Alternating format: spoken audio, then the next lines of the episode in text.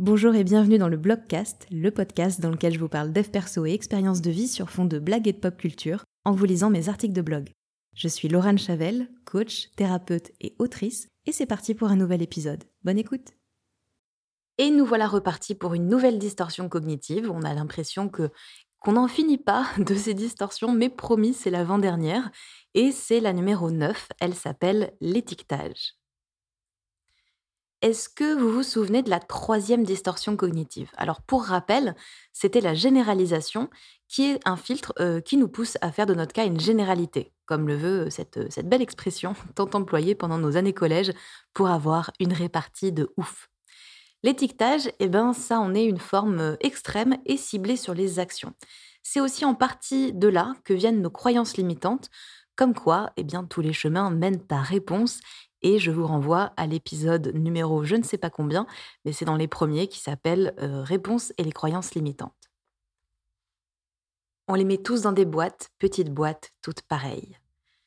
A priori, vous avez déjà au moins une fois dans votre vie entendu une phrase du type De toute façon, une fois qu'on t'a collé une étiquette, c'est hyper dur de s'en défaire. Eh bien, elle résume absolument parfaitement cette distorsion.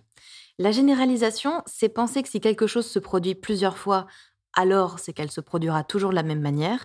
Et l'étiquetage, eh ben, c'est de décider qu'une action définit qui vous êtes ou qui est la personne en face de vous. Imaginons par exemple que vous preniez un verre, enfin, avec votre crush.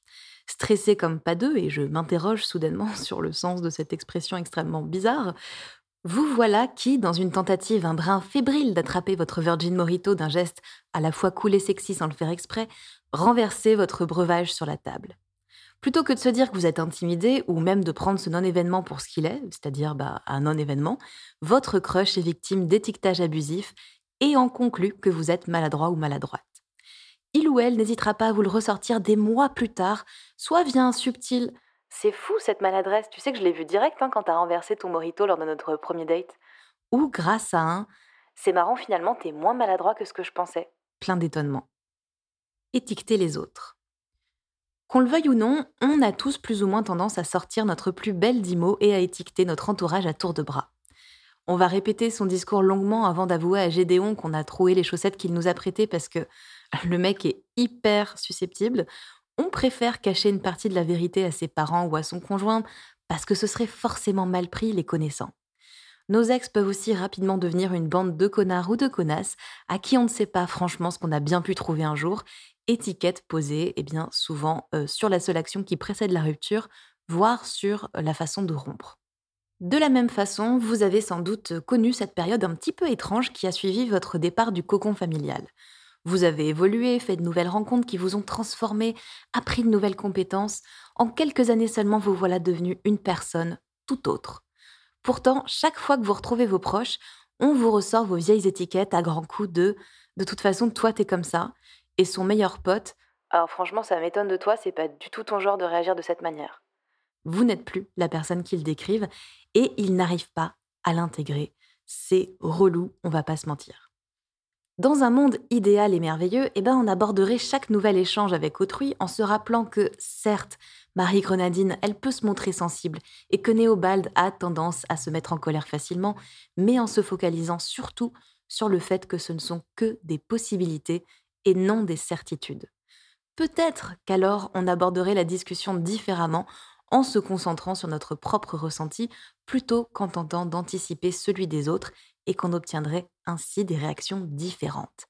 Allez savoir. Là, j'ai glissé dans l'article un court métrage de Golden Moustache qui s'appelle Un monde d'étiquettes, euh, qui est euh, bah, une illustration euh, parfaite de cette distorsion. Et en plus, le court métrage est très joli, donc si vous ne l'avez pas vu, écoutez, si j'y pense, je mettrai le, lien dans les notes du podcast. Si je n'y pense pas, il est sur YouTube, vous pouvez le retrouver avec le titre. S'étiqueter soi. Étiqueter les autres à tout va, ça a clairement un impact sur nos relations, mais cette distorsion, eh bien, elle peut être encore plus nocive quand on se l'applique à soi. Alors si vous avez pensé en écoutant cette phrase que vous n'étiez pas concerné, eh bien permettez-moi de vous contredire en toute bienveillance et sans jugement, plus ou moins en tout cas. Bien que je crois fermement qu'il y ait euh, forcément d'autres formes de vie dans l'univers, je vais, pour des besoins évidents, partir du postulat que vous êtes humain et humaine.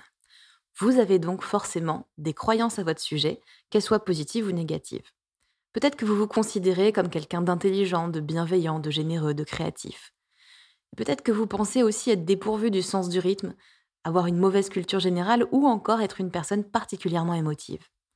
Chaque fois que vous pensez ou dites moi je suis comme ça, en fait ce que vous énoncez c'est une étiquette que vous avez décidé de vous autocoller tels les tatouages temporaires des paquets de pitch. Décidément, un article plein de nostalgie. Alors qu'à tout moment, vous pourriez décider de changer l'intégralité de la personne que vous êtes. C'est possible. Alors ça n'a pas toujours d'intérêt, hein, se convaincre qu'on est stupide alors qu'en fait on se pense intelligent, bah non. Et c'est pas euh, faisable d'un seul coup, mais c'est important d'avoir conscience du fait que rien n'est ancré et qu'on peut travailler sur tous les aspects de notre personnalité quel que soit notre âge, euh, contrairement à ce qu'on a tendance à croire. Ces étiquettes, eh bien, elles peuvent également nous bloquer dans notre vie. Par exemple, on peut se persuader qu'on n'aime pas le sport et que c'est pas pour nous parce que ben, ça n'a jamais été notre fort à l'école. Alors qu'en fait, bah, on n'a peut-être simplement pas trouvé le sport qui nous correspond. On peut aussi se convaincre qu'on n'a rien à apporter aux autres sous prétexte qu'on n'a jamais été décisionnaire dans le choix d'une rupture se flageller toute sa vie en pensant qu'on ne prend que des mauvaises décisions, avec pour preuve ce jour de l'été 95 où on a commis l'erreur irréparable d'avouer aux filles de sa classe qu'on jouait encore au Barbie, suite à quoi toute l'école s'est copieusement foutue de notre gueule en nous surnommant l'attardé, avec affection et pour rire, bien sûr. Pour se défaire de ces étiquettes, il existe une recette euh, simple et magique, prendre conscience qu'on peut changer et le faire. Se prouver qu'on est capable d'évoluer, eh ben, c'est la meilleure façon de sortir des croyances, des jugements et de tout ce qui nous enferme. On y reviendra plus longuement dans un prochain article, donc prochain épisode. Euh, restez connectés. Euh, je fais une petite précision que je n'ai pas faite dans l'article, mais euh, quand je dis recette simple et magique, c'est-à-dire que l'exprimer c'est simple et magique, le faire Bien évidemment, c'est bien plus complexe, sinon, sinon on passerait tous notre temps à changer dans un claquement de doigts et ce serait formidable et le monde serait un endroit merveilleux. Mais qui sait, qui sait, peut-être que ça va venir un jour. Merci d'avoir écouté cet épisode, j'espère qu'il vous a plu. Si c'est le cas, n'hésitez pas à vous abonner au podcast et à me laisser un commentaire ou 5 étoiles sur Apple Podcast. Vous pouvez aussi le partager à une ou plusieurs personnes que cet épisode pourrait intéresser. Et puis rejoignez-moi sur Insta si le cœur vous en dit, at lochavel, L-O-C-H-A-V-E-L. C'est aussi dans la description hein, si besoin. Merci et à la semaine prochaine.